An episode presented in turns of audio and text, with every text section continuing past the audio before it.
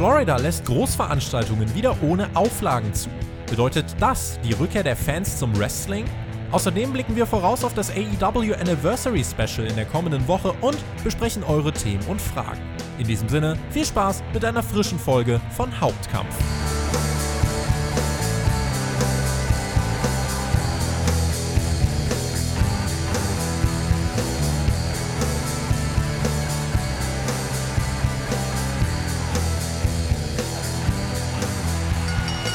Graues, verregnetes Wochenende. Zumindest hier vor meiner Haustür bisher. Aber gut, dass ihr diese Podcast-Ausgabe hört, denn wir schieben die Wolken weg und bringen Sonne in euren Tag und sprechen über die aktuellen Themen der Wrestling-Welt. Mein Name ist Tobi und ihr hört Hauptkampf, euren Wrestling-Talk vom Spotfight Wrestling Podcast. In dieser Woche mit einem Debütanten als Gast, der, glaube ich, das erste Mal so richtige Podcast-Luft schnuppern kann. Auf YouTube ist er aber schon länger aktiv. Dort zockt er unter anderem äh, TEW 2020, sehr zu meiner Freude. Und ich habe ihn diese Woche zu Hauptkampf eingeladen und freue mich sehr auf diese Ausgabe mit Daniel aka Screwjob. Hallo! Ja, hallo natürlich auch an die Zuschauer und vielen Dank erstmal, dass ich dabei sein darf. Gerne, ähm, gerne. Wetter, wettertechnisch sieht es bei mir nicht viel besser aus, auch grau und verregnet. Und ja, ich mache schon ein bisschen länger YouTube, aber habe wirklich nicht viel Podcast-Erfahrung und freue mich deswegen direkt mal bei so einem Großen dabei zu sein. Ja, wir würden, wir würden auch den, äh, den, den Smalltalk, das Wetter und so weiter relativ schnell überspringen und gleich ans Eingemachte gehen. Aber du hast äh, gerade schon, das ist vielleicht noch ganz interessant für die Hörer, äh, gesagt, auf YouTube bist du äh, unterwegs, äh, aber mit Podcast hast du nicht so wirklich äh, Berührungspunkte, so wie ich das verstanden habe, ne? Genau, ich habe zwar selber einen kleinen Podcast, aber das sind Folgen, die gehen vielleicht zehn Minuten. Das sind so kleine Themen, die ich da mal anspreche und meistens auch alleine. Also so im Partner-Duett habe ich da wenig Erfahrung. Aber ich glaube, wir werden das äh, ganz fantastisch machen. Wie sieht's äh, aus um deine Wrestling-Erfahrung? Vielleicht um da noch kurz den, den Stand einzuordnen. Wann, äh, wann hast du deine erste Wrestling-Veranstaltung gesehen? Weißt du das noch? Also die erste wird schwierig, aber es dürfte so frühe 90er gewesen sein. Oh, Jesus Christus. Da werden sich jetzt einige denken, bitte was? Aber äh, ja, damit hätten wir auch äh, validiert, dass äh, bei dir einiges an Wrestling-Erfahrung da ist. Und äh, ich habe dich eingeladen, weil ich auch der Meinung bin, dass da ein bisschen Fachverstand auf jeden Fall da ist. Und deswegen werden wir jetzt über die Themen sprechen. Diese Ausgabe hier ist äh, am Freitag aufgezeichnet worden. Wenn ihr das gerade auf YouTube hört, dann äh, grüßen wir euch sozusagen aus der zweitägigen Vergangenheit. Ähm, wundert euch also nicht, dass wir nicht über den äh, Draft jetzt groß sprechen werden. Dafür gibt es ja die SmackDown-Review von Chris und von Björn. Da hört ihr dort alle Einordnungen dazu. Über den ganzen WWE-Draft können wir dann nächste Woche auf jeden Fall nochmal bei Hauptkampf sprechen. Wenn ihr uns auf Patreon hört, dann wünschen wir euch jetzt erstmal einen schönen Freitagabend. Der Draft, wenn wir den nur ganz kurz anschneiden wollen, äh, ist ja vielleicht so viel. WWE hat die Draft-Pools schon mal bekannt gegeben auf seiner Website. Ich kann die mal eben ganz kurz runterrattern und zwar die Namen, äh, die definitiv bei SmackDown gedraftet werden sollen. Und zwar haben wir da Asuka, Sasha Banks, Bianca Belair, Dana Brooke. War die nicht bei Raw?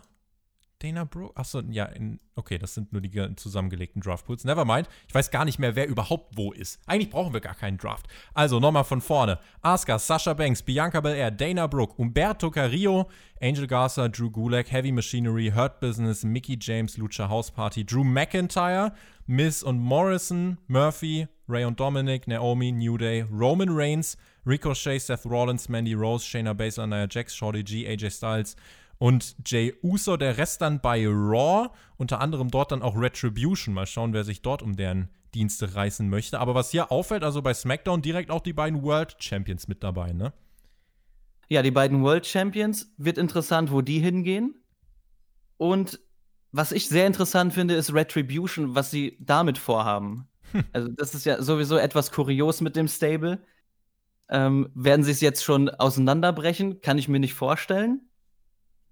Und sie haben ja erst noch groß getönt, dass sie jetzt endlich den Vertrag unterschrieben haben, jetzt aber dann vielleicht doch schon wechseln. Ist alles, also Retribution, ich weiß nicht, was sie damit noch vorhaben in Zukunft. Die Sache ist ja, also äh, es wäre sehr skurril, wenn da Menschen im Fox War Room sitzen würden und sagen, Retribution, geil. Die wollen wir bei uns haben. Die können dann schön unser Equipment zerstören. Also da würde ich davon ausgehen, äh, dass Retribution dann am Montag eigentlich auch bei Raw bleiben muss. In den Draft-Regeln heißt es, Tag-Teams können nur als Tag-Teams gedraftet werden, es sei denn, ein Sender möchte nur einen besonderen Superstar.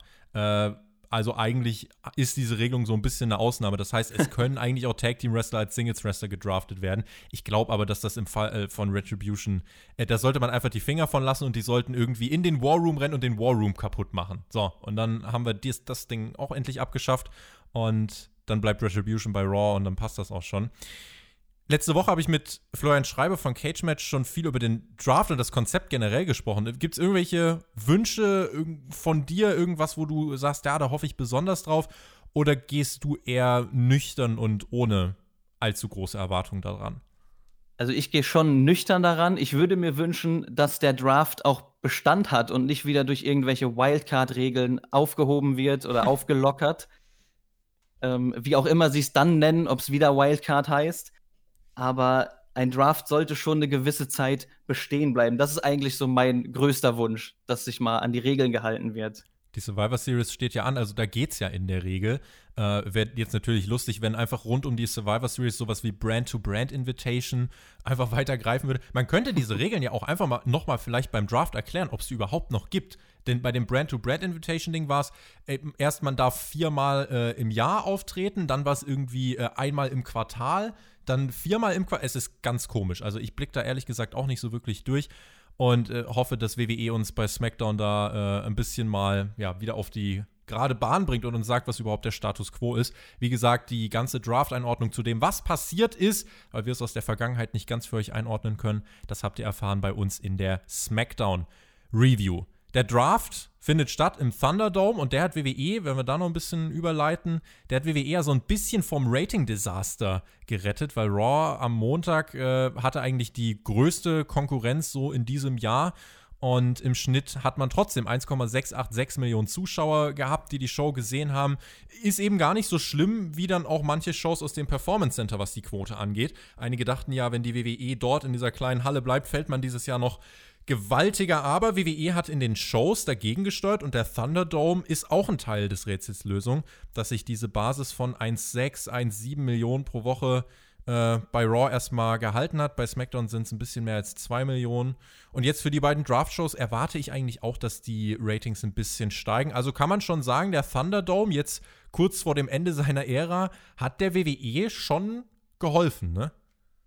Ja, das sehe ich auch so. Der hat den den kompletten Absturz verhindert, besonders bei Raw. Ich glaube, SmackDown wäre nicht viel weiter abgestürzt. Aber am Anfang war es ja schon sehr holprig mit dem Thunderdome. Also was da alles auf den Bildschirmen zu sehen war, mhm. dürfte bekannt sein. Ähm, es wundert mich vor allem, dass sie in der Anfangsphase so blauäugig an die Sache rangegangen sind gerade WWE, die ja sonst so auf Kontrolle pochen und alles Mögliche zensieren, sobald die Fans mal irgendwas chanten, was nicht passt. Und die Kommentatoren kriegen irgendwelche Blacklists, wo sie Wörter nicht nennen dürfen, wie Wrestler, weil es jetzt Entertainer sind, dass gerade die so naiv sind und dem Internet vertrauen, dass da alles glatt läuft, hat mich sehr gewundert. Ja, glaube ich dir. Aber trotzdem ist es halt so, ne? Man hat jetzt äh, den Thunderdome ja weiterentwickelt, also so Vorfälle auf den Bildschirmen gab es nicht mehr. Und es tut der WWE-Produktion schon gut, wenn man da viel Feuerwerk rausballern kann und sowas, ne? Das sind ja, sind ja die Stärken. Ja, das auf jeden Fall. Also die Anfangsphase haben sie, war holprig, aber die haben sie überstanden. Und jetzt, ich finde es auch gar nicht mehr so schlimm. Selbst, also beim selber schauen war es so, dass ich am Anfang brutal abgelenkt war von den ganzen Bildschirmen und den Geflacker aber nach einer Zeit hat man sich auch dran gewöhnt und man konzentriert sich mehr auf die Sachen im Ring. Und das drumherum, das hilft auf jeden Fall der Stimmung, weil im Performance Center hatte das irgendwie so ein bisschen was von Am Amateur-Eishockey, wenn sie da an die Wände gehauen haben. Ähm, ja, also Thunderdome hat mir deutlich besser gefallen und da kann ich auch verstehen, dass da mehr Leute eingeschaltet haben. Im Performance Center hat man ja definitiv Geld gespart und dadurch ja Rekordgewinne im letzten Quartal erwirtschaftet, aber eben auch Zuschauer verloren.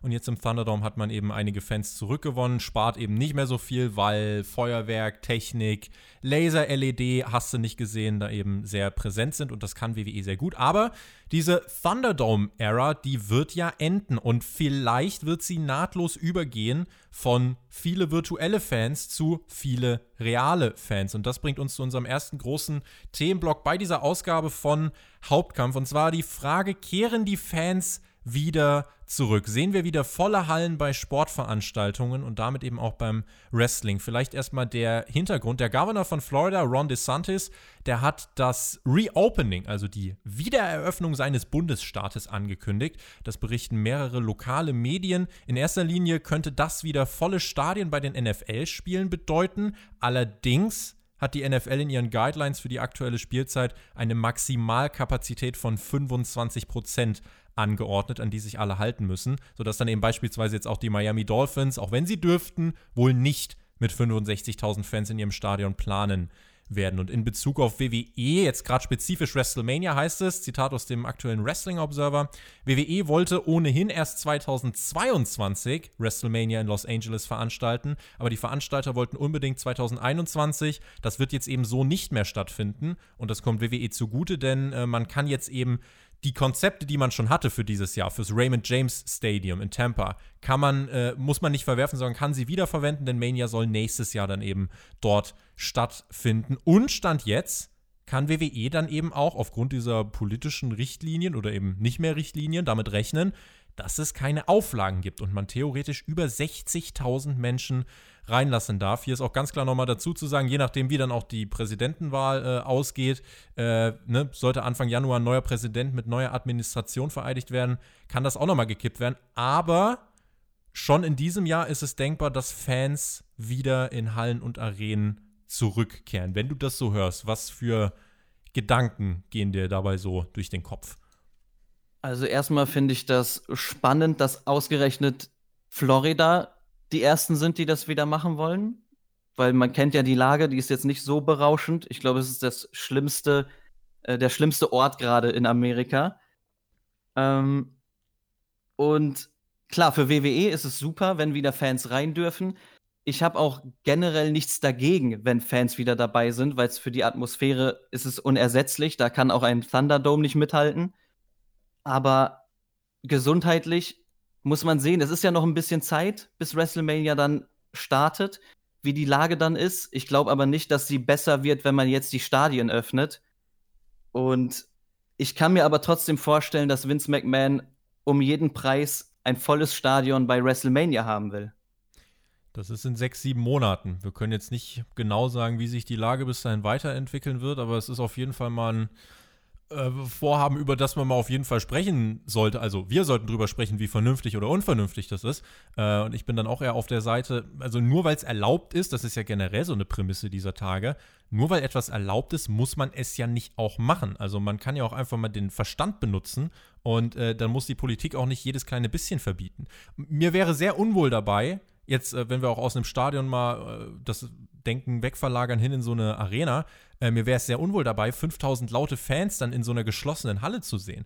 Wenn jetzt aber beispielsweise, wenn wir jetzt mal Mania nehmen, in diesem großen Stadion von den äh, Tampa Buccaneers, äh, wenn da 15.000 Fans sind, jetzt keine 60, sondern sagen wir mal 15.000 als Wert, aber alle mit großem Abstand, mit Masken, abgegrenzten Sitzgruppen, es ist Open Air, dann ja, verstehe ich das auch. Dann habe ich da durchaus, also dann kann ich es auch nachvollziehen. Aber nur weil es jetzt erlaubt ist, wieder auf große Arenen umzusteigen und die voll zu machen, äh, finde ich maximal unverantwortlich. Der Thunderdome-Deal endet ja jetzt Ende Oktober. Das heißt, äh, im Observer Newsletter weiter, dass WWE derzeit wohl damit rechnet, dass man dann im Anschluss direkt im Bundesstaat Florida auf Tour gehen kann. Bei AW soll es derzeit keine Überlegung geben, das Daily's Place zu verlassen und wie andere Sportarten, auch UFC etc., das Ganze handhaben werden, ist noch abzuwarten eigentlich schwer vorstellbar. Gerade jetzt, wo die Pandemie zum Herbst ja nochmal anzieht, wo die, jede Liga irgendwie schon mal mit Ausbrüchen bei Mitarbeitern oder Teams äh, in Kontakt gekommen ist. Jetzt tausende Fans wieder zurückzubringen, das wirkt skurril. Aber äh, wirst du mir wahrscheinlich zustimmen, da schwingt in den USA auch viel Politik mit, ne? Ja, Politik ist da ein ganz großes Thema. Und ich habe auch irgendwie das Gefühl, keiner will so richtig klein beigeben. Jetzt hat All Elite, waren jetzt die ersten, die wieder Fans drin haben, wenn auch sehr reduziert. Und das wird dem Ego von Vince halt überhaupt nicht schmecken. Er wollte ja sowieso immer der Erste sein, der wieder Fans reinlässt. Ähm, ich sehe das aber wie du, wenn es ein großes Stadion ist, Open Air, 65.000 Plätze, wenn man dann da 15.000 reinlässt, dann wird das schon genug Atmosphäre sein, ohne die Gesundheit von allen zu gefährden. Also, ja, schwierig. Schwierig, das einzuordnen. Vielleicht eine, eine andere Frage, die sich in dem Kontext stellt. Äh, angenommen, man lässt jetzt 65.000 Leute für Mania zu. Glaubst du denn, es werden überhaupt zu viele kommen? Boah, kann, ich kann mir nicht vorstellen, dass wirklich, dass es ausverkauft ist. Ich glaube, so, so blind werden sie dann auch nicht in die Stadien rennen. Aber ich glaube, dass es deutlich voller wird als 15.000, weil man kennt die Lage in Deutschland, auf der ganzen Welt. Alle sind genervt von diesem Thema. Jeder will diesen Strohhalm Normalität greifen. Und wenn dann WrestleMania stattfindet in Florida, glaube ich schon, dass viele diesen Mini-Hoffnungsschimmer da einfach mal abzuschalten, greifen werden und dann werden da bestimmt 40.000 oder so reingehen. Und das ist, das ist auch schon unverantwortlich, finde ich. Es ist vor allem in erster Linie gruselig. Ich habe mal mit Alex aus unserem Podcast-Team jetzt auch äh, bei Dynamite in der Review äh, kurz über WrestleMania geredet. Er hatte ja Tickets für dieses Jahr für WrestleMania und wir haben einfach nur mal so äh, das theoretische Konstrukt gesponnen. Ja, was wäre denn, wenn es denn möglich wäre? Vielleicht auch ohne das Ticket nochmal zu bezahlen, wenn die sagen, ey, du hast dein Ticket äh, bezahlt, du kannst da irgendwie jetzt nochmal hin. Das ist nur theoretisch, wir wissen, dass das nicht geht. Ähm, mhm. Er hat gemeint, er würde es halt definitiv nicht machen. Und dazu kommt ja auch, ähm, es gibt ja Reisebeschränkungen. Also auf der einen Seite international, selbstverständlich, und außerdem auch in den USA selber. Also wenn du zum Beispiel äh, aus, aus irgendwelchen Risikostaaten oder Risikostädten oder so kommst, dann musst du, bevor du zu dem Event kommst, musst du anreisen und musst dich erstmal 14 Tage in Quarantäne begeben. Dann darfst du zu dem Event. Also ich bin jetzt dieses Wochenende äh, wenn ihr diesen Podcast hört, bin ich am Nürburgring und äh, schaue mir die Formel 1 an. Und Köln zum Beispiel ist auch ein Risikogebiet. Und ich musste, damit ich bei der Formel 1 trotzdem dabei sein kann, ich musste einen PCR-Test-Nachweis wirklich erst mir besorgen. Äh, der darf dann auch nicht älter als 48 Stunden sein. Und wenn du das jetzt mal überträgst, so als, als irgendjemand aus Europa, wenn du das überträgst auf Mania und du so einen Eventbesuch mit einem USA-Urlaub verbinden willst oder so, das ist ja ein nicht ausdenkbares Chaos. Nee, vor allem würde ich mir nicht zwei Wochen Urlaub nehmen und mich dann in Amerika in Quarantäne begeben. Das ist ja Quatsch. Aber ähm, ich kann den Reiz trotzdem verstehen, dass man mal WrestleMania mitnehmen will. Trotzdem kann man da vielleicht noch warten, weil, also das ist ja, für, vor allem für Ausländer ist es ja noch viel schlimmer. Also in den USA selbst, ja, da gibt es auch Beschränkungen, aber für Europäer ist das ja eine Tortur, dann dahin zu fliegen. Auf jeden Fall. Also deswegen, ne, lieber nur wenige hundert Fans in großen Open-Air-Veranstaltungsorten äh, und die dann einfach richtig ausmikrofonieren und dann kommen wir halt auch damit klar. Ähm, ich habe von noch keinem seriösen Menschen gehört, was für ein Dreck, die sollen Fans zurückholen. Ich höre eher öfter so, ah, super schade, dass keine Fans da sind. Es ist halt, also die Frustration, die du jetzt auch gerade schon angesprochen hast, die ist ja absolut nachvollziehbar. Natürlich ist das alles scheiße, ähm, aber das heißt halt nicht, dass äh, man jetzt irgendwie dann sagen muss, ja, jetzt reicht's mir, jetzt ignoriere ich das einfach. Das ist halt das Dümmste und Primitivste, was man jetzt machen könnte. Und ähm, deswegen, ne, also keiner kritisiert WWE, AEW, Impact, Ring of Honor, wie sie alle heißen, äh, dass sie nicht so schnell wie möglich zu Fans zurückkehren. Also insofern ist jetzt auch nicht so, dass WWE da irgendwie einen richtigen Zeitdruck von außen bekommt. Den Zeitdruck macht sich Vince McMahon vielleicht in erster Linie selber, weil er ja, eben immer der Erste sein möchte, grundsätzlich bei eigentlich allem im Leben. Zumal, das finde ich eigentlich auch noch ganz spannend, ich finde, bei NXT sieht man es ja gerade. Da sind ja jetzt so 100, 200 Menschen in diesem kleinen äh, Performance Center, relativ nah beieinander, zeitweise auch einfach ohne Maske. Ich finde nicht, äh, kannst du gern gleich nochmal deine Einschätzung abgeben. Ich finde jetzt nicht, dass die Stimmung da jetzt krass anders ist. Also, ganz ehrlich, stell lieber eigene Mitarbeiter in dieses Capital Wrestling Center, das, äh, weil das Visual ist cool und diese LED-Boards und so, Produktion ist WWE wirklich top-notch.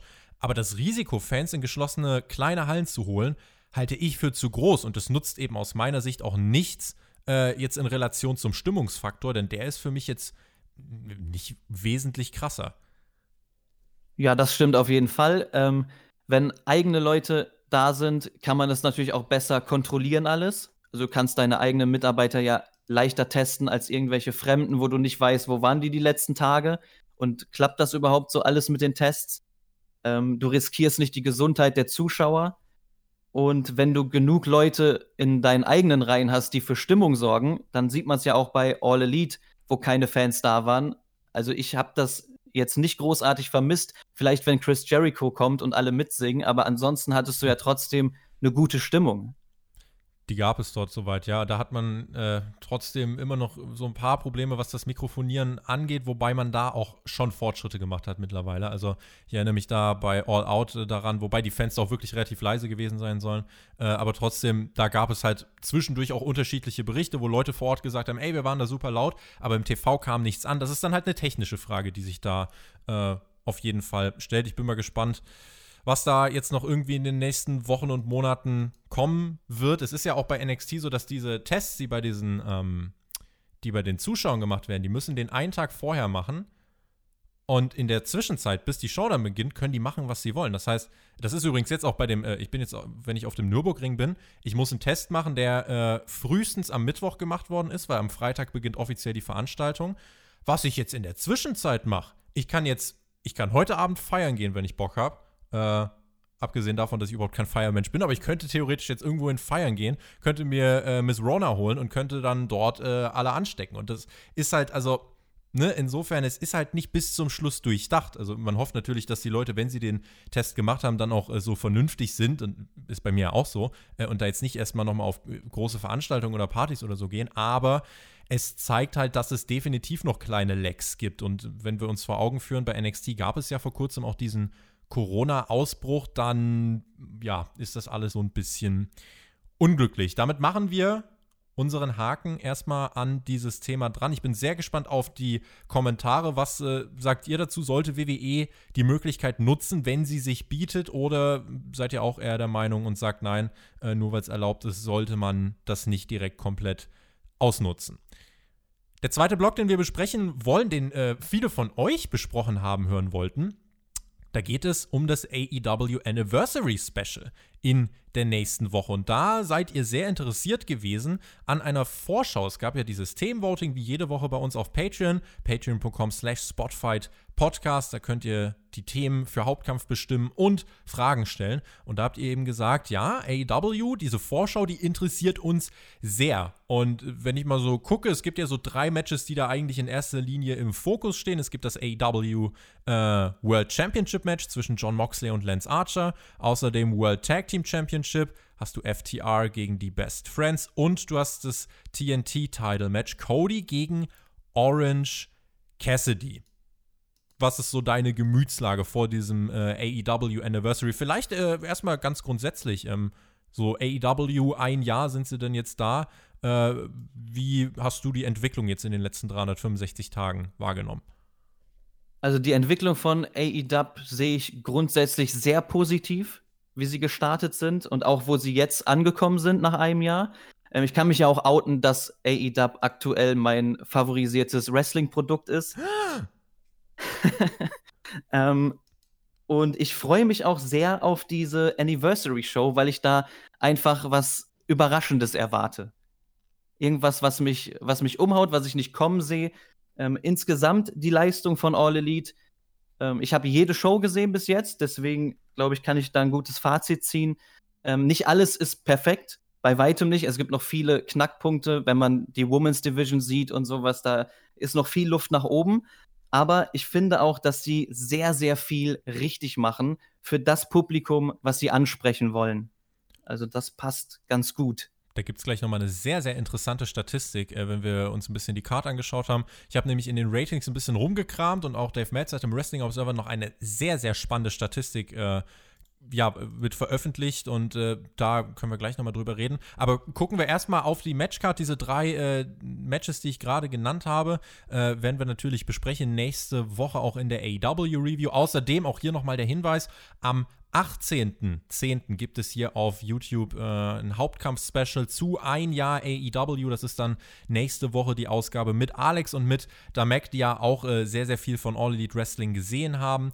Und da werden wir uns mal angucken, äh, eben die Entwicklungen im letzten Jahr. Also was lief gut, was lief nicht so gut. Ähm, und werden einfach mal so ein bisschen, ja, rekapitulieren und dann die Entwicklung einordnen. Nächste Woche die Show, ja, drei Titelmatches. Diese Woche gab es ja auch schon drei Titelmatches und ja, der FTW-Titel äh, ist äh, wohl noch als solcher zu betrachten, wenngleich ich sagen muss, dass es für mich nicht so den ganz großen Unterschied macht. Äh, Find, findest du, es sind zu viele Titelmatches in letzter Zeit? Weil das war so ein bisschen mein Kritikpunkt. Wenn das jetzt hier bei so einer Anniversary-Show ist, geht das. Aber es war ja in den letzten Wochen auch nicht immer wenig. Nee, das ist schon sehr viel, was Titelmatches angeht. Okay, FTW, da wird Taz mich jetzt nicht mögen, aber den erkenne ich auch nicht so richtig an als Titel. ähm, ansonsten, letzte Woche fand ich sehr überraschend den Titelwechsel zu Cody Rhodes. Und sonst ist eigentlich jede Woche hat man ein, zwei Titelmatches. Und das kann ein bisschen viel sein. Das kommt einem vielleicht auch ein bisschen viel vor, weil Cody die ganze Zeit seine Open Challenges hatte gegen alles und jeden. Mhm. Ähm, ja, das Titelmatch Cody gegen Orange Cassidy würde ich sogar sagen, verstehe ich nicht ganz. Warum Orange Cassidy? Mhm. Ja, da, komm, da kommen wir gleich nochmal drauf zu sprechen. Also ich habe ich hab da eine Theorie, die dahinter steht. Okay, ich bin sehr gespannt auf die Theorie. Ja, es ist also es ist bei Orange Cassidy einfach so, weil ich habe mich auch gefragt, ähm, was ist denn, äh, Theorie war jetzt vielleicht ein bisschen hochgegangen, äh, aber weil ich habe mich auch gefragt, ja, was, was steckt denn da überhaupt dahinter? Also wir hatten jetzt dieses äh, Dog-Collar-Match, was ich wirklich sehr unterhaltsam fand auf jeden Fall. Ähm, und dann haben wir jetzt eben nächste Woche die Ansetzung Cody gegen Orange Cassidy. Der Titelwechsel selbst kontrovers diskutiert, da können wir auch gleich nochmal drüber sprechen. Aber zu Orange Cassidy, der hatte ja schon ein Titelmatch, auch TNT-Title, gegen Brody Lee. Und das hat er verloren. Und das ist auch noch gar nicht so lang her. Drei, vier Wochen waren das. Und jetzt bekommt er wieder eins. Und wenn ich jetzt mal so dieses AEW-Muster anwende, diese Company hat bisher eigentlich noch nichts gemacht, was wirklich gar keinen Sinn ergibt. Und diese Ansetzung im ersten Moment ergibt keinen Sinn, weil Cassidy hat verloren, warum soll der jetzt Cody herausfordern? Sodass ich schlussfolgere, es kann eigentlich nur so sein, dass Cassidy den Titel gewinnt. Weil damit rechnet ja jetzt eigentlich keiner, dass Cody, der jetzt äh, Brody Lee in diesem Dog-Collar-Match äh, besiegt hat, sich den Titel zurückgeholt hat, äh, und jetzt einfach da weitermachen will, wo er, wo er aufgehört hat, dass er, dass er jetzt auf einmal gegen Orange Cassidy verliert, das wäre ja schon ein Upset. Und es wäre dann für Cassidy ja auch nach dieser Fehde gegen Jericho durchaus der nächste Schritt, auf den jetzt alle warten. Ist halt die Sache. Bei AW hattest du bisher noch keine zwei Titelwechsel in zwei Wochen. Das ist halt so ein bisschen das, wo man halt abwägen muss, ob das Sinn ergibt oder eben nicht. Ja, das ist, war auch mein Punkt, dass er erst vor kurzem gegen Brody Lee verloren hat und sich eigentlich ja hinten anstellen müsste jetzt, nachdem er es vergeigt hat. Ähm, dein Punkt ist aber gar nicht so verkehrt. Der Titelwechsel würde wirklich Sinn machen. Vor allem könnte dann Cody vielleicht durchdrehen und seinen Heel-Turn endlich vollziehen. Den das habe ich, hab ich auch bei uns auf dem Discord-Server geschrieben, weil, also wenn es nach mir geht, verliert Cody den Titel, kann es nicht glauben, verprügelt Cassidy, dann kommt äh, sein Bruder Dustin äh, Rhodes raus, den schubst er beiseite, dann kommt Brandy raus und sagt, ey, hör mal auf, das ist eigentlich einer unserer Freunde, der kann doch nichts dafür, äh, war dein Fehler, dann schubst er irgendwie noch Brandy weg äh, und ja, dann, keine Ahnung, äh, prügelt er weiter auf Cassidy ein, äh, Blutbad von mir aus mit Stuhl, was weiß ich. Ähm, äh, kannst du ja irgendwas machen. So, und dann kannst du Cody in den nächsten Wochen als absolut durchgedrehten Typen inszenieren, der dann von mir aus Anfang nächsten Jahres so einfach sagt: Leute, diese Regel, dass ich nicht um den World Title antreten kann, wisst ihr was? Habe ich wegen den Fans gemacht, ist mir scheißegal, ich book mich jetzt in World Title Match. Ich finde, du kannst Cody Rhodes als Heel, du kannst perfekt mit seiner Rolle als EVP spielen, um die Leute gegen ihn aufzustacheln. Das hat ja jetzt bei diesem Titelwechsel schon geklappt, dass äh, auch Leute bei uns kommentiert haben: Ja, reine Cody-Show, da war Brody Lee nur der Platzhalter, während Cody sein, seine Dreharbeiten dann dann gemacht hat. Also das funktioniert ja. Und wenn man das als Gimmick nutzt, um äh, Cody als Heel zu inszenieren, der dann Faces overbringt, wie Orange Cassidy und so weiter, finde ich das eigentlich einen ziemlich interessanten Ansatz, der auch, und das ist wichtig, relativ nah an der Realität dran ist. Ja, und das würde auch bei Cassidy dann richtig viel Sinn machen, weil sie ihn ja sowieso durch den Sieg über Jericho in diesem Mimosa Mayhem Match schon gut gepusht haben ähm, das ergibt auch alles plötzlich Sinn, was Könnt, du da erzählst. Könnte Sinn ergeben. Äh, muss, also muss nicht so sein, aber ist zumindest das, äh, was mir so einleuchtend in den Kopf kommt. Wenn ich AEW zugrunde lege, dass es definitiv Sinn macht. Wenn Cody jetzt einfach Cassidy in 10 Minuten wegklatscht äh, und eine Babyface-Promo hält, da muss ich sagen, wäre es ein, bisschen, ein bisschen pointless. Was würdest du generell eigentlich dazu sagen, dass äh, Brody Lee nur ein Platzhalter war, wie es von einigen bezeichnet worden ist? War der Reign äh, als Champ jetzt deswegen ein Reinfall oder äh, wie hast du ihn jetzt in Erinnerung? Also ich habe ihn als ganz guten Champion sogar in Erinnerung, auch wenn der Run an sich ein bisschen kurz war. Aber ich habe auch eine Theorie, warum er den Titel vielleicht verloren hat. Nämlich, es ist ja noch das World Title Turnier im Hintergrund und es stehen erst sechs Leute fest. Und es könnte ja sein, dass er daran teilnimmt und deswegen den Titel verloren hat. Da würden einige jetzt unterstellen, wer ein Titelmatch verliert, soll nicht direkt die Chance auf ein nächstes Titelmatch bekommen. Aber wenn man das mit Segmenten oder so erklärt, dass er vielleicht Tony Khan unter Druck setzt, was weiß ich. Wobei Colt Cabana ist ja auch schon dabei, ne, von der Dark Order. Da könnte man vielleicht, das wäre auch eine interessante Geschichte. Brody Lee ersetzt Colt Cabana, weil er sagt, du kannst das nicht, lass mich das machen. Das wäre natürlich auch noch eine Möglichkeit, mit der man das erzählen könnte. Ähm, das Turnier, ja, können wir auch gleich nochmal drüber sprechen. Da stehen ja jetzt äh, sechs Teilnehmer fest. Kenny Omega, Ray Phoenix, Jungle Boy, Colt Cabana, Wardlow und der Hangman. Zwei freie Plätze gibt es also noch. Ähm, kommende Woche wird das Turnier noch nicht starten. Schade eigentlich, äh, aber das wird man dann wahrscheinlich in den drei Wochen vor Full Gear durchballern. Das sind dann sechs Matches und dann bringst du eben beim Pay-Per-View das große Finale. Hast du da irgendwelche Tipps? Also äh, Hangman gegen Kenny, was so mein Favorit war, wurde von einigen jetzt äh, als zu offensichtlich kommentiert. Ja, das ist, eigentlich läuft es darauf hinaus, oder? Es sieht alles nach Hangman gegen Kenny Omega aus, aber es gibt halt immer noch diese zwei Startplätze einer, der noch sehr offen ist. Und dann gibt es ja noch die Andeutung, dass MJF irgendwas Großes ankündigt. Mhm. Vielleicht ist er auch noch mit dabei. Und dann sieht die Konstellation schon wieder ganz anders aus und weniger durchsichtig. Was glaubst du? Also MJFs großes Announcement könnte ja auch mit dem Inner Circle zusammenhängen. Auch da gibt es ja 100.000 Möglichkeiten, in die, äh, in die du gehen kannst. Also mein Favorit wäre da wirklich irgendwie so Sammy Guevara gegen MJF, Gewinner geht in den Inner Circle, äh, Sammy turned Face. Chris Jericho hat diese Woche ja auch bewiesen, dass er als Face äh, definitiv funktioniert. Das würde ich ihm auch sofort abkaufen, äh, in dieser Rolle dann gegen MJF. Und langfristig läuft das da ja auch schon drauf hinaus, dass äh, der Inner Circle dann ja irgendwie in sich zusammenfallen wird wie so ein Kartenhaus. Da könnte man bei MJF mit einem Promosegment nächste Woche nochmal eine Grundlage legen. Das stimmt. Vor allem könnte man auch die ganzen Mitglieder des Inner Circle super unterbringen in anderen Stables.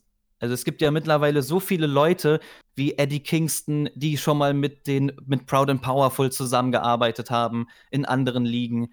Und da gibt es so viele Konstellationen, wie man wenn das Stable wirklich den Bach runtergeht, wie man die alle auffangen kann. Ähm, das wird sehr, sehr spannend. Ich glaube, da wird uns All Elite noch überraschen, was sie sich da ausgedacht haben. Aber die werden einen Plan haben. Ich hoffe. Also es heißt, dass man dort immer Monate vorausplant. Äh, ich wünsche mir, dass sich das auch hier durchsetzt. Jetzt sind wir eigentlich fast schon so halb im TEW-Modus. Ne? Also wir bucken uns hier die Welt zurecht, wie sie uns gefällt. Äh, das AW World Tag Team Title Match, da haben wir FTR gegen die Best Friends. Das wird nicht so ein Brush of Greatness mit 20 Minuten Time Limit, sondern es wird offizielles großes Titelmatch mit 60 Minuten Time Limit. Das FTR die Titel verteidigt glaube ich, steht außer Frage. Äh, eher würde ich dir die Frage stellen, was passiert denn dann in Richtung Full Gear? Gibt es da direkt FTR gegen die Young Bucks oder glaubst du, das wäre noch zu früh? Ähm, es deutet sich ja schon lange an. Also FTA gegen Young Bucks wäre mal langsam an der Zeit. Ich glaube auch nicht, dass FTA die Titel verliert. Die Best Friends müssen da leider jetzt herhalten, obwohl ich die auch mittlerweile richtig gut fand. Am Anfang war ich noch nicht so begeistert, mittlerweile konnten sie mich überzeugen. Ähm, aber es wird schon Zeit, FTA gegen die Young Bucks. Und wenn ich mich recht entsinne, ist Full Gear auch der letzte große Pay-Per-View in diesem Jahr, oder? Von All korrekt. Elite. Ja. Also das wäre ja dann schon so für den Jahresabschluss, was die Pay-Per-Views angeht, ein richtig dickes Tag-Team-Titelmatch. Allerdings, also das ist ja wirklich das, was sich jetzt eigentlich seit Jahren dann schon aufgebaut hat, auch zu der Zeit, als FTR äh, ja noch bei WWE unterwegs war. Insofern bin ich mal gespannt, was man da vorhat und äh, glaube aber jetzt, das Match nächste Woche Mittwoch, das wird halt äh, qualitativ, wenn wir uns da nicht äh, groß beschweren können. Das wird dieses äh, ordentliche Tag-Team-Title-Match, was wir jetzt schon ein paar Mal gesehen haben bei AW. Am Ende gewinnt FTR, Tali Blanchard wird vielleicht seine Finger im Spiel haben und dann passt das schon. Äh, vielleicht gibt es auch direkt danach die Konfrontation mit den Young Bucks, also da hat man auf jeden Fall einige Möglichkeiten. Und dann haben wir eben im Main Event dann nächste Woche auch das große World Title Match, was so ein bisschen auf der Kippe stand, weil Lance Archer sich Covid eingefangen hat. Aber äh, direkt hat er Bescheid gesagt, ist in Quarantäne gegangen und jetzt können wir es eben doch wieder auf den Weg bringen. John Moxley gegen Lance Archer und da habe ich richtig Bock drauf. Ähm, ja, auf jeden Fall. Lance Archer konnte mich da ein bisschen hypen. Von Moxley, ja, der spult sein Programm ab, was auch gar nicht schlecht ist, aber bei Archer merkt man so dieses Feuer in den Promos. Der hat Bock da drauf.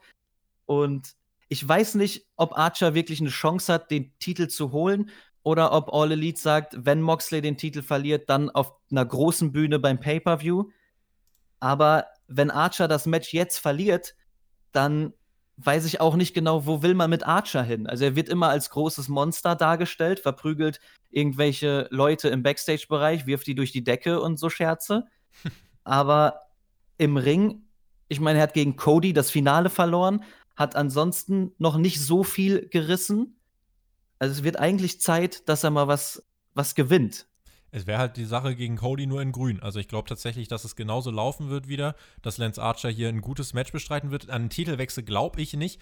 Äh, ich glaube, John Moxley wird verteidigen und wird den Titel wirklich auch erst bei einem großen Pay-Per-View verlieren. Auch hier stellt sich natürlich die Frage, gegen wen tritt John Moxley denn bei Full Gear an? Also das ist ja auch noch so die Sache. Wegen mir könnte man eigentlich äh, das Turnierfinale als Opener bringen und sagen, im Main Event trifft der Gewinner des Turniers auf John Moxley. Äh, das könnte man machen, aber ich glaube, da wird man für Full Gear noch was aufbauen. Das Problem, was ich dann damit habe, ist eigentlich, dass das dann auch wieder nur ein Aufbau jetzt von drei, vier Wochen wäre. Und äh, das hat AEW auf jeden Fall schon besser gelöst. Es gab einmal dieses äh, Match von äh, Moxley gegen ähm, Brody Lee, das war ja bei Double or Nothing. Das war relativ aus, aus der Not geboren, weil eben da die ganzen Corona-Umstände gegriffen haben. Jetzt hat man ja aber ein bisschen Planungs-, na gut, Planungssicherheit, Lance Archer wegen Covid ausgefallen, toll. Äh, nein, aber jetzt hast du zumindest mal äh, die Möglichkeit, trotzdem so ein bisschen mehr zu planen, sodass ich mir auch vorstellen könnte, vielleicht sehen wir das Match beim Pay-Per-View auch nochmal, weil es hier vielleicht auch ein nicht ganz so cleanes Finish gibt. Also, AEW macht es super selten. Deswegen hätte ich zum Beispiel jetzt auch kein Problem damit, wenn es hier einen Draw oder sowas gibt. Also eine Stunde muss es jetzt vielleicht nicht gehen, aber wenn wir sagen TV Time Remaining und das Ding ist nach 17 Minuten vorbei ohne Sieger, wäre noch mal eine Möglichkeit. Und ich muss sagen, diese äh, jetzt gerade bei der letzten Dynamite-Ausgabe, dieses Promo-Paket von Mox, ich finde, das ist so ein guter World Champion, dem ich wirklich auch diese Rolle abkaufe, wie er da sitzt an der Bar und so. Äh, muss ich sagen, gefällt mir sehr gut. Auch Lance Archer und Jack Roberts sind glaubwürdig. Vielleicht streckt man es bis zum Pay-Per-View. Das könnte auch sein. Ich, vielleicht macht man auch nicht ein normales Singles-Match beim Pay-Per-View. Vielleicht gibt es dann noch eine dritte Partei, vielleicht sogar den Sieger aus dem Turnier, dass man Triple Threat Match ansetzt für Full Gear. Ähm, Nochmal Archer gegen Moxley und dann verliert wahrscheinlich wieder Archer. Das wäre schon extrem schädlich. Hm. Ich sehe ihn halt nicht als World Champion jetzt in naher Zukunft, muss ich sagen. Aber du brauchst halt, das ist klar, du brauchst halt für ihn einen Anschlussplan. Wenn er, das ist halt, ne, das hast du auch bei Brian Cage eine ganze Zeit lang gehabt, jetzt geht's gerade ein bisschen. Aber dass diese Big Men, man hat sie, das ist gut, aber sie hängen halt trotzdem in der Luft. Ja, ich sehe das ganz ähnlich. Also der Aufbau von den ganzen Storylines im Midcard-Bereich, Upper Midcard, das ist alles super gut, aber so um, rund um den World-Title, da fehlt's irgendwie. Hm ja, da fehlt einfach noch so ein bisschen die, ja, so diese große Geschichte, die es zum Beispiel bei den Tag-Teams gibt. Mit FT, also da gibt es ja wirklich mit Hangman, Kenny, FTR, äh, den Bugs, da hast du ja wirklich so ein, so ein großes Trio, was da eigentlich die, eine, äh, ne Geschichte erzählt, die so dieses ganze, diesen ganzen Tag-Team-Horizont überspannt. Während John Moxley, er ist halt dieser Lone Wolf, er verkauft die Stories über seinen Charakter. Jetzt bei MJF, das war eine runde Fehde, fand ich, und die hat man auch dann gut abgeschlossen. Für einige war es ja ein bisschen zu goofy. Äh, fand ich dann aber in Ordnung. Jetzt gegen Lance Archer, du baust das ja so ein bisschen auf, auch mit diesem Rückblick auf Wrestle Kingdom, wo die beiden ja gegeneinander angetreten sind. Ähm, insofern, ja, also bin ich mal, bin ich mal gespannt, was man sich für Full Gear einfallen lässt. Aber, also ich kann den Punkt verstehen. Ich muss sagen, ich bin Fan von John Moxley. Ich verstehe aber jeden, der jetzt sagt, äh, seine Fäden sind jetzt nicht mit die krassesten bei All Elite Wrestling. Mir sagt er als, als äh, mir sagt er als Charakter halt einfach ähm, sehr zu. Und ähm, seine Promos, ich finde die jedes Mal sehr erfrischend. Ja, bei mir ist es ein bisschen anders. Ich bin nie so der Moxley-Fan gewesen. Schon zu seiner WWE-Zeit nicht. Ähm, ich habe jetzt auch nicht groß was gegen ihn, aber er ist so, irgendwie kommt er mir random vor. Krass.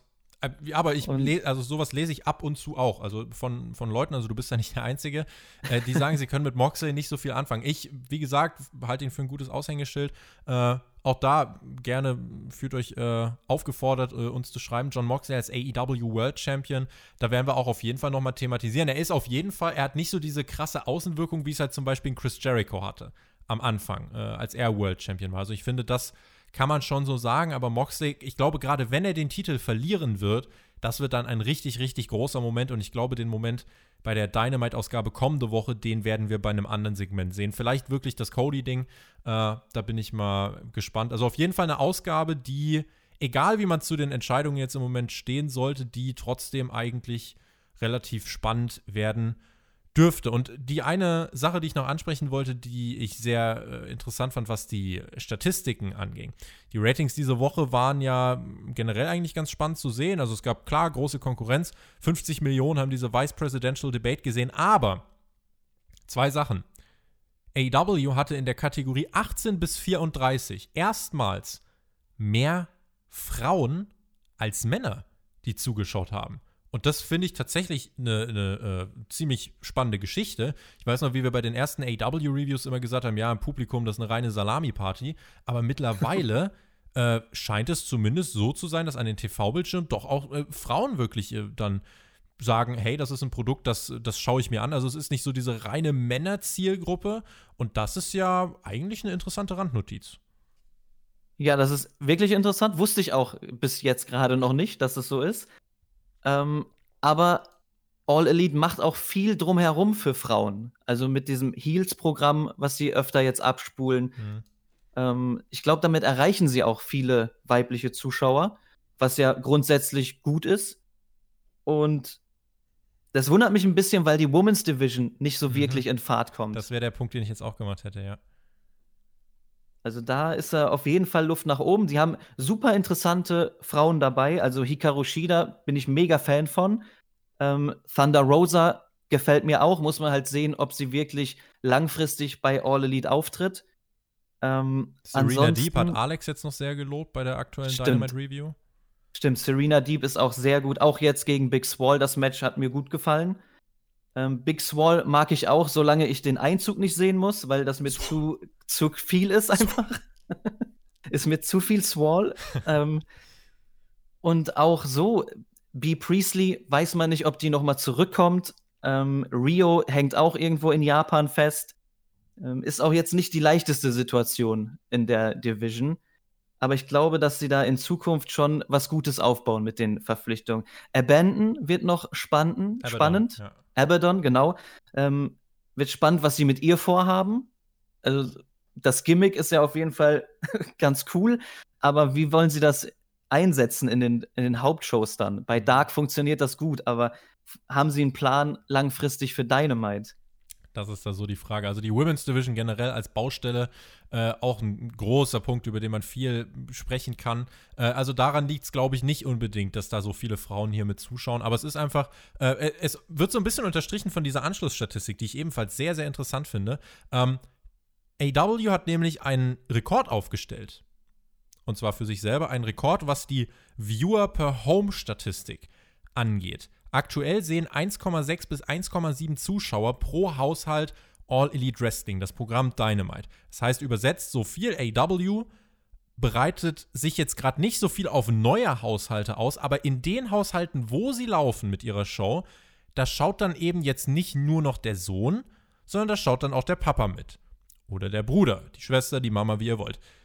Und zum Vergleich, dieser Wert jetzt liegt bei AW bei 1,6 in der Attitude Era lag dieser Wert bei 1,7. Das ist natürlich jetzt ein bisschen mit Vorsicht zu genießen, aber es sagt auf jeden Fall aus, dass AEW mit seinem Produkt scheinbar familienfreundlicher, so skurril das ist, wenn man auch mal an WWE und die äh, Marschroute da denkt, scheinbar familienfreundlicher für die Haushalte ist und gerade auch äh, im Vergleich, man lässt da die NFL hinter sich, man lässt die NBA hinter sich, Baseball lässt man hinter sich. Ähm, das sind schon große, große äh, ja, Dinge, die, die hier äh, damit in diesen Statistiken zum Vorschein kommen. Und auch Dave Meltzer meint, dass das äh, eigentlich echt wichtige Statistiken sind, die dann auch ähm, ja, erklären, wie dann ein Produkt wie AW trotzdem relativ viele Karten wieder verkaufen wird, wenn es denn mal wieder losgeht, weil dann eben auch Familien dort am Start sein werden. Und deswegen finde ich, ist das eine ganz interessante Notiz. Und wenn wir kurz noch auf die Ratings für die kommende Woche schauen, da gibt es nicht mehr so die große Konkurrenz. Äh, da könnte man dann wieder in Richtung der 900.000 zusteuern. Ja, ohne diese Präsidentschaftsdebatten, glaube ich, ähm, ja, auf jeden Fall. Die 900.000 sollten sie schaffen, gerade wenn es jetzt auf die Geburtstagsshow losgeht. Ähm, ich finde auch die Anniversary Show von Chris Jericho war sehr gut. Und wäre es nicht die Anniversary Show gewesen, dann hätte Dynamite wahrscheinlich mehr Zuschauer verloren. Also der Aufbau rund um Jericho war schon stark gemacht und zum richtigen Zeitpunkt. Ähm, die Statistik ist aber sehr interessant. Vielleicht ist WWE schon zu familienfreundlich. Also, wenn da jetzt. Vielleicht ist das Produkt doch einfach nicht gut. Das könnte man jetzt auch anführen. Das könnte man WWE auch vorwerfen und wäre wahrscheinlich nicht weit von der Wahrheit entfernt. Ähm, aber ja, ich, ich kann nur von meiner Seite sprechen. Also die letzte Show von WWE, die ich in voller Länge gesehen habe, war der Royal Rumble in diesem Jahr. Und seitdem habe ich keine Show mehr von Anfang bis Ende geguckt sondern immer nur mal reingeschaut, Highlights geguckt oder mir die Sahnestücke rausgepickt, was die Matches angeht. Ähm, mich spricht diese Liga nicht mehr an und ich bin in der werberelevanten Zielgruppe. Also. 18 bis 49, ja. äh, da ist ja auch immer, wenn, wenn Leute vorwerfen, das spielt ja alles gar keine Rolle. Äh, dem ist tatsächlich so. Also es gibt ja auch viele, die trotzdem immer sagen, ja, AW, das haben wir auch bei unserem Community-Podcast auf Patreon gehört. Da gab es einige, die gesagt haben, ey, eigentlich so, ich höre bei Raw, SmackDown, höre ich nur die Reviews, aber die Shows gucke ich nicht. Aber AW, da schaue ich erst die Show, dann höre ich eure Review und das äh, finde ich dann richtig cool. Also da merkt man schon, dass da so ein bisschen dieses, dieses Feuer bei einigen wiederkommt, diese Leidenschaft Leidenschaft fürs Wrestling und äh, vielleicht das eben auch ein Erklärungsansatz und äh, versteht mich jetzt nicht falsch, also wir wollen hier nicht gegen WWE shooten oder so. Äh, das sind einfach nur, ja, das sind Begründungsansätze. Äh, wir sagen jetzt nicht, dass WWE katastrophal ist und so weiter. Ähm, wenn man komplett katastrophal wäre, dann wären die Ratings äh, auch nochmal richtig, richtig mies gewesen, aber wir haben das ja eingangs erwähnt, trotz der richtig großen Konkurrenz von der NFL haben sich jetzt so die 1,6, 1,7 Millionen ja dort gehalten. Und damit würde ich sagen, rutschen wir in den Fragenteil. Und wir können eigentlich relativ nahtlos anschließen, denn Zackplay hat uns gefragt, oder beziehungsweise hat er uns mal so äh, den Knochen hingeworfen. Ihr könntet die New Japan äh, Inhalte der Dynamite-Ausgabe und eine mögliche Kooperation thematisieren. Das ist dir als aufmerksamer Zuschauer bestimmt auch aufgefallen. Ja klar, Hiroshi Tanahashi war ja da, hat gratuliert. Ähm, man weiß aber, dass Jericho und Tanahashi auch privat befreundet sind. Ähm, ich würde es mir wünschen, dass die beiden kooperieren. Zumal ja jetzt auch da ein Wechsel an der Spitze war bei New Japan und vielleicht öffnet sich da jetzt wieder eine Tür. Ähm, ich fände es ganz spannend und ich fände es auch wichtig für New Japan, wenn sie wirklich auf den amerikanischen Markt wollen, sollten sie mit All Elite kooperieren, weil alleine haben sie bis jetzt wirklich ähm, USA-technisch gar nichts auf die Beine gestellt. Nee, das, also das ist bisher ein Reinfall so ziemlich. Da so kleine Shows zu veranstalten in diesen kleinen Hallen, das äh, funktioniert nicht. Es gab ja, also, wenn wir auf diese Andeutung schauen, äh, Kenny Omega hat das ja auch in seiner Promo äh, erwähnt, als er über dieses AW-Turnier gesprochen hat, The One, wo diese One natürlich nochmal äh, schön betont hat, denn es findet aktuell auch das G1-Turnier statt. Äh, der Tokyo Dome wurde erwähnt. Bei Mox gegen Archer hast du den Rückblick auf das Match der beiden bei Wrestle Kingdom. Tanahashi hat sich eben gemeldet. Solche Kleinigkeiten. Dave Meltzer hat gemeint, äh, man sollte da nicht allzu viel reininterpretieren. Äh, das ist auch das, was jetzt sich so ein bisschen als Eindruck äh, festigt. Also, es ist halt nicht ausgeschlossen, auch dadurch, dass jetzt der New Japan-Präsident Harold Mai die, äh, seinen Posten geräumt hat, ist die Tür wohl ein bisschen weiter offen. Aber man muss auch sehen, im Moment äh, auch wenn ich sagen würde, beide profitieren davon und ich sehe das ähnlich wie du, aber im Moment ist es halt so, äh, du kannst es nicht machen wegen der Pandemie. Also es kann jetzt nicht jemand von New Japan eben kurz mal nach Amerika fliegen und eine Show worken und wieder zurückfliegen. Nee, der müsste dahin fliegen, zwei Wochen Quarantäne, Show, zurück nach Japan, zwei Wochen Quarantäne. Hat einen Monat seines Lebens verschwendet für ein Wrestling-Match.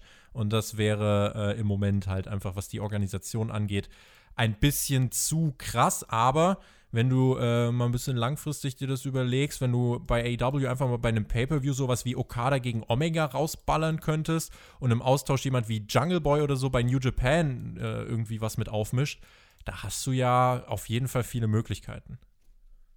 Ja, ich würde das auch sehr feiern. Also, wenn das passiert, dann glaube ich, ist Silvester, Weihnachten und mein Geburtstag an einem Tag. Ähm, ich finde, im Moment klar, durch die Pandemie ist es unmöglich. Das, und wegen alleine schon, weil G1 gerade läuft, da kann keiner jetzt für einen längeren Zeitraum weg.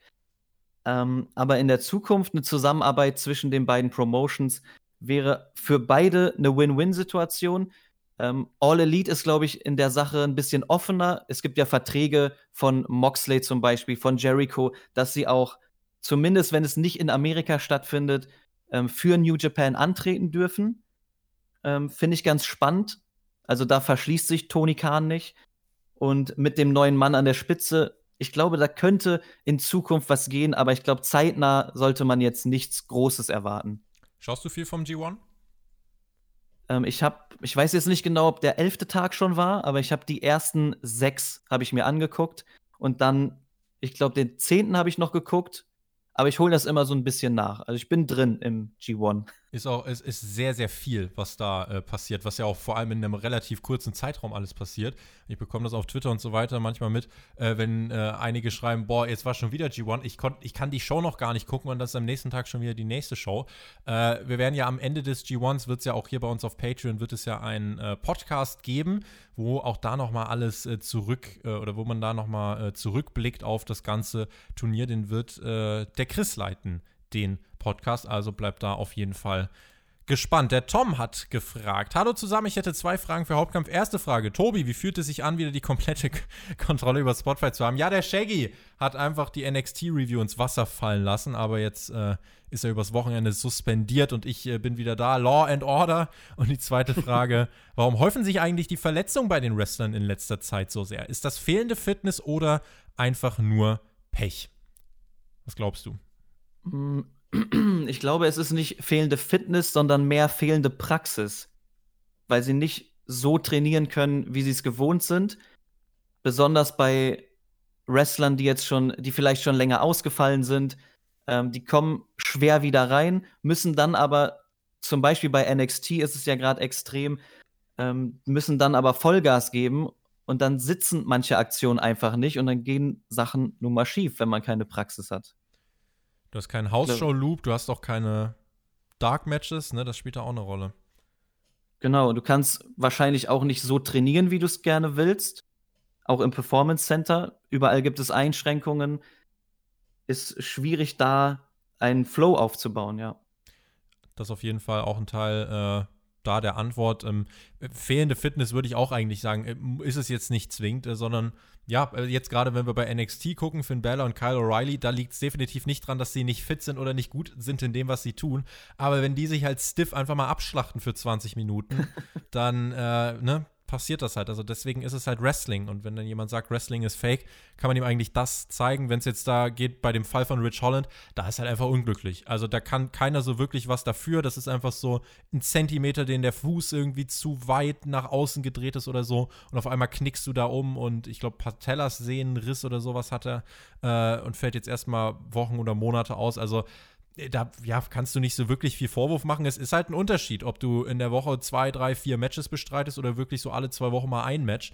Äh, das ist halt eben da der große Unterschied. Markus Ernst wird es irgendwann mal eine Spotlight Hall of Fame geben. Erstes Mitglied könnte Yoda sein.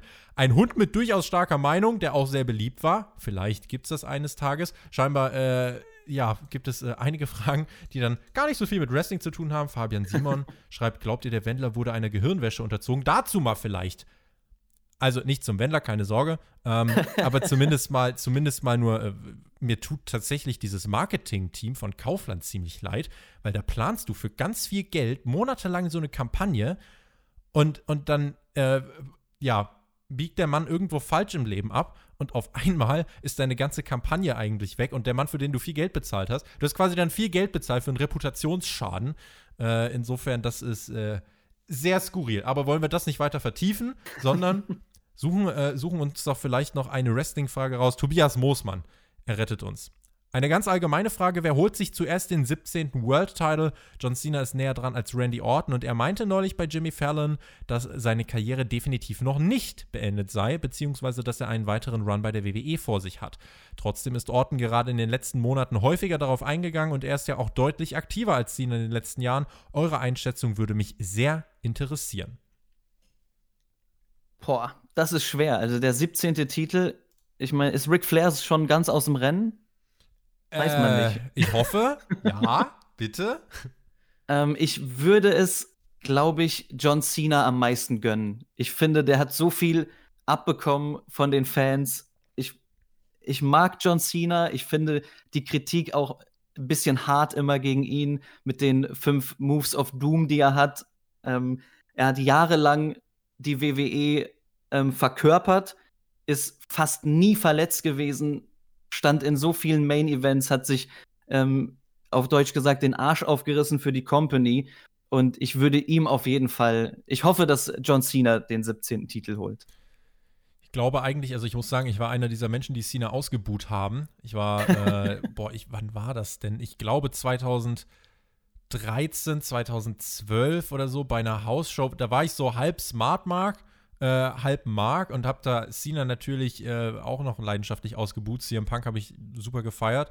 Äh, das war bei irgendeiner Hausshow, ich glaube in Nürnberg oder so. Und Gott, habe ich diesen Cena gehasst am Anfang, als der rauskam, bis ich dann in den Matches aber gemerkt habe, oh Mann, der macht das aber eigentlich ganz gut und der weiß halt, also im, und im Rückblick weiß ich halt zu schätzen, dass der Typ verdammt gut ist, so ein Charisma hat und einfach äh, wirklich dieses, dieses Top, der, er hat halt Topstar auf der Stirn stehen und verkauft sich als dieser, ist aber trotzdem dabei wirklich immer mit diesem Charisma dabei. Also äh, ich würde wahrscheinlich auch zu John Cena tendieren, wenn gleich das stimmt, Randy Orton im Moment äh, wirklich auch nochmal äh, eine der besten Phasen seiner Karriere hat, wenn nicht sogar die beste, wo er wirklich äh, einiges äh, auch nochmal an Promos raushauen kann.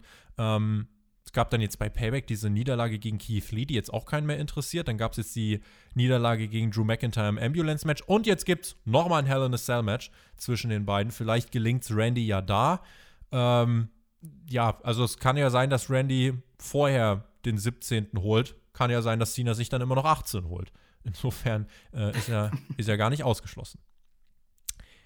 Und damit würde ich sagen, machen wir den Deckel drauf. Das war Hauptkampf für diese Woche. Ich hoffe, ihr bleibt alle gesund und ähm, hattet Spaß mit dieser Ausgabe. Nächste Woche, wie gesagt, dann das große Special und ich muss auch nochmal pluggen, am Montag um 19.30 Uhr gibt es bei uns das große Spotschau 10.000 Abonnenten Special. Wir schauen mit euch einen Pay-Per-View und ihr habt abgestimmt, das wird Money in the Bank 2011 werden. Ein Pay-Per-View, den ich glaube ich schon boah, über 10 Mal gesehen habe, den Main Event bestimmt 20 Mal ungelogen. Insofern, äh, ja, wird für mich quasi äh, wie das eigene Wohnzimmer und ich freue mich sehr darauf. In diesem Sinne, Leute, genießt Wrestling. Du bekommst jetzt die Schlussworte. Das äh, wird dann jetzt quasi äh, deine, deine Feuertaufe nochmal. Dann kannst du die Leute nach Hause schicken und äh, ich schiebe das ganz frech beiseite, sage genießt Wrestling. Bis zur nächsten Woche. Macht's gut. Auf Wiedersehen. Tschüss. Ja, ich möchte mich in erster Linie natürlich bedanken, dass ich überhaupt dabei sein durfte. Es war mir eine Ehre.